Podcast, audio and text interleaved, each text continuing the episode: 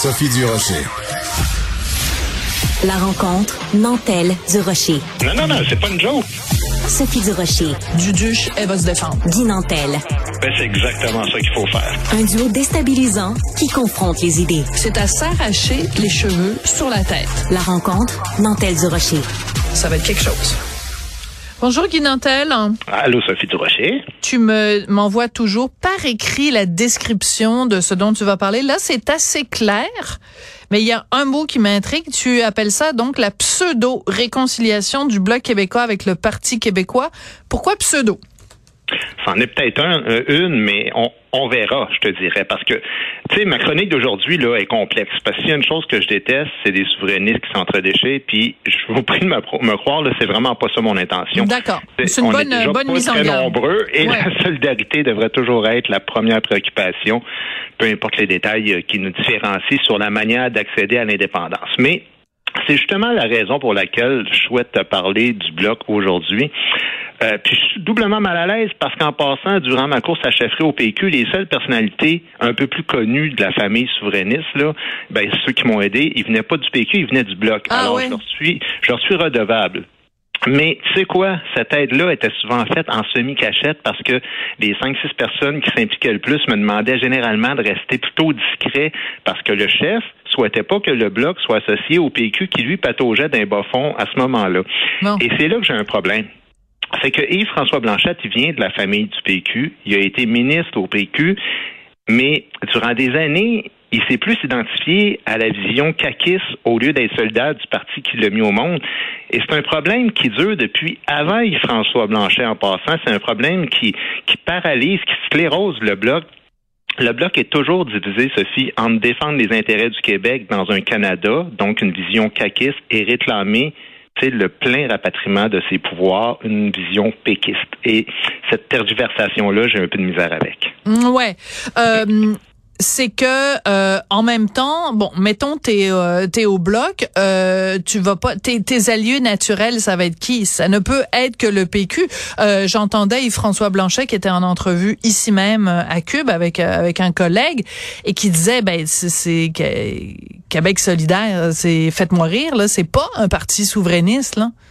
Même aux dernières élections, il y a des gens à Québec solidaire qui ont qui ont tweeté en anglais seulement. Tu peux pas être un, un parti souverainiste, tu peux pas euh, euh, euh, appeler, euh, souhaiter de tes vœux l'indépendance du Québec, souhaiter que le Québec francophone devienne indépendant, puis tweeter en anglais, puis euh, appeler les gens à voter pour le NPD. Là. Oui, mais dire, par contre, dire qu'on va défendre les intérêts du Québec à l'intérieur du Canada, ça, c'est la vision de la CAQ. Et, et, et ça, le bloc est souvent dans cette dans cette dynamique-là, dans cette rhétorique-là.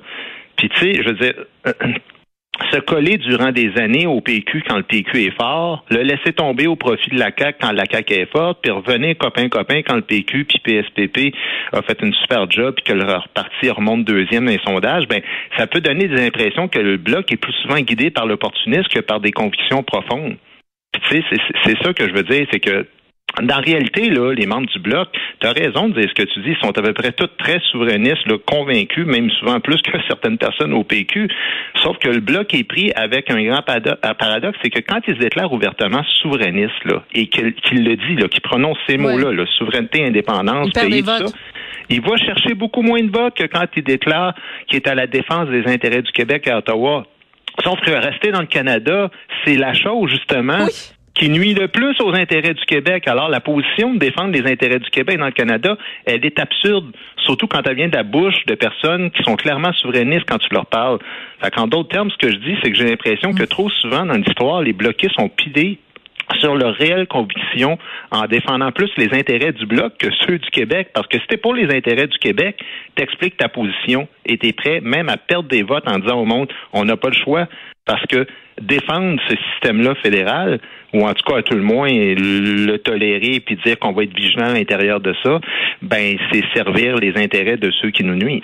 OK. Je veux revenir sur ce paradoxe-là parce qu'il est important, puis il est selon moi au cœur de, des discussions qu'on a au cours des cinq, puis je dirais même des dix dernières années. ce paradoxe-là, il est pas, il n'est pas l'exclusivité du bloc québécois. C'est un paradoxe qui appartient aux Québécois même. Mhm. Les Québécois ont une pensée à deux vitesses. Et je dis ça en tout respect. Mhm. T'auras beau dire à un Québécois moyen, euh, regarde l'immigration, t'arrives pas à le contrôler, c'est Ottawa qui tire les ficelles. Euh, même la santé, les transferts en santé se font pas à la mesure de ce, ce dont on a besoin. Tu, tu peux prendre n'importe quel dossier et expliquer à un Québécois que son intérêt à lui, là, personnellement, individuel, son intérêt est euh, mal défendu à Ottawa, la langue mal défendue à Ottawa, euh, tout, il va continuer à dire ouais mais tu sais quoi? L'indépendance ça me fait pas c'est ce c'est ce paradoxe là qui est au cœur et tant que et c'est et c'est ça selon moi le grand défi de PSPP c'est tant qu'il aura pas réussi à prendre un sabre et à et à, et à trancher en deux ce nœud gordien qui empêche le Québécois de comprendre quel est son propre intérêt, ben on l'aura pas l'indépendance. Mais en même temps, euh, le, le, politicien doit être une locomotive, il doit pas être un wagon. C'est lui qui doit tirer le peuple. Ouais.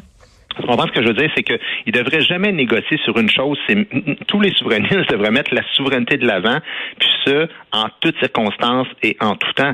Parce que sinon, comment demander au peuple d'être convaincu quand même les plus grands porteurs du projet tergiversent par rapport au projet?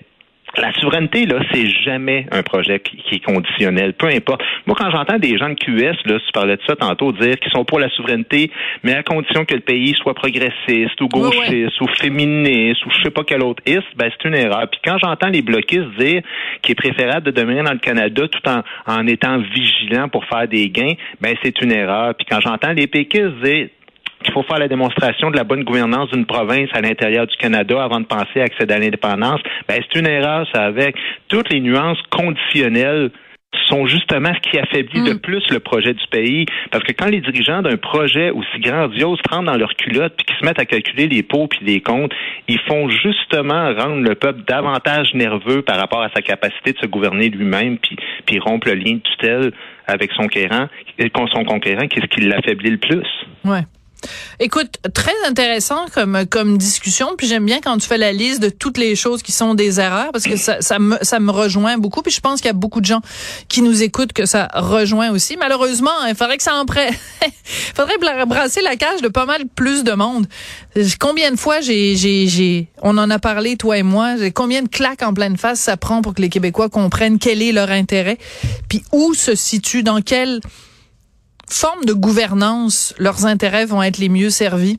Ben, parce que les, Québécois sont souverainistes puis ils le savent pas. Parce que être souverainiste, c'est choisir de percevoir soi-même ses impôts, c'est déterminer soi-même ses lois, mm. c'est se représenter soi-même sa scène internationale. ces trois principes de base-là, là, qui sont le fondement même de la souveraineté. Les Québécois, ils sont. Tu fais un sondage là, puis tu leur demandes chaque question une par une. Tu vas avoir la majorité à chaque fois. Ouais, c'est pas en tu leur dis est-ce que vous êtes souverainiste? Ils vont te dire non. Ben là, tu dis ben c'est parce que tu viens de me dire que tu l'étais sans même que tu le saches. Ouais. C'est ça, un pays. Peu importe que le pays soit à gauche ou à droite, qu'il y ait 10 000 ou 100 000 immigrants par année, qu'il soit laïque ou accommodant raisonnable, il n'y a aucune circonstance qui doit assombrir le désir d'émancipation d'un peuple puis maintenant que le bloc est revenu à raison, puis que qui, qui, se colle au PQ, puis à l'option souverainiste, ben j'espère juste qu'il l'oubliera pas parce que la première condition gagnante, là, c'est d'y croire quand tu diriges un parti. Bon, mais je pense que tu devrais te représenter. Non, ok, parfait. Merci beaucoup. Ils ont déjà deux bons chefs là qui vont bien, puis son job, fait on va les laisser aller avec ça pour l'instant. C'est ça. On va on va aller au, on va aller aux noces. Ok, merci beaucoup, Guy. Ça marche. Bonne journée.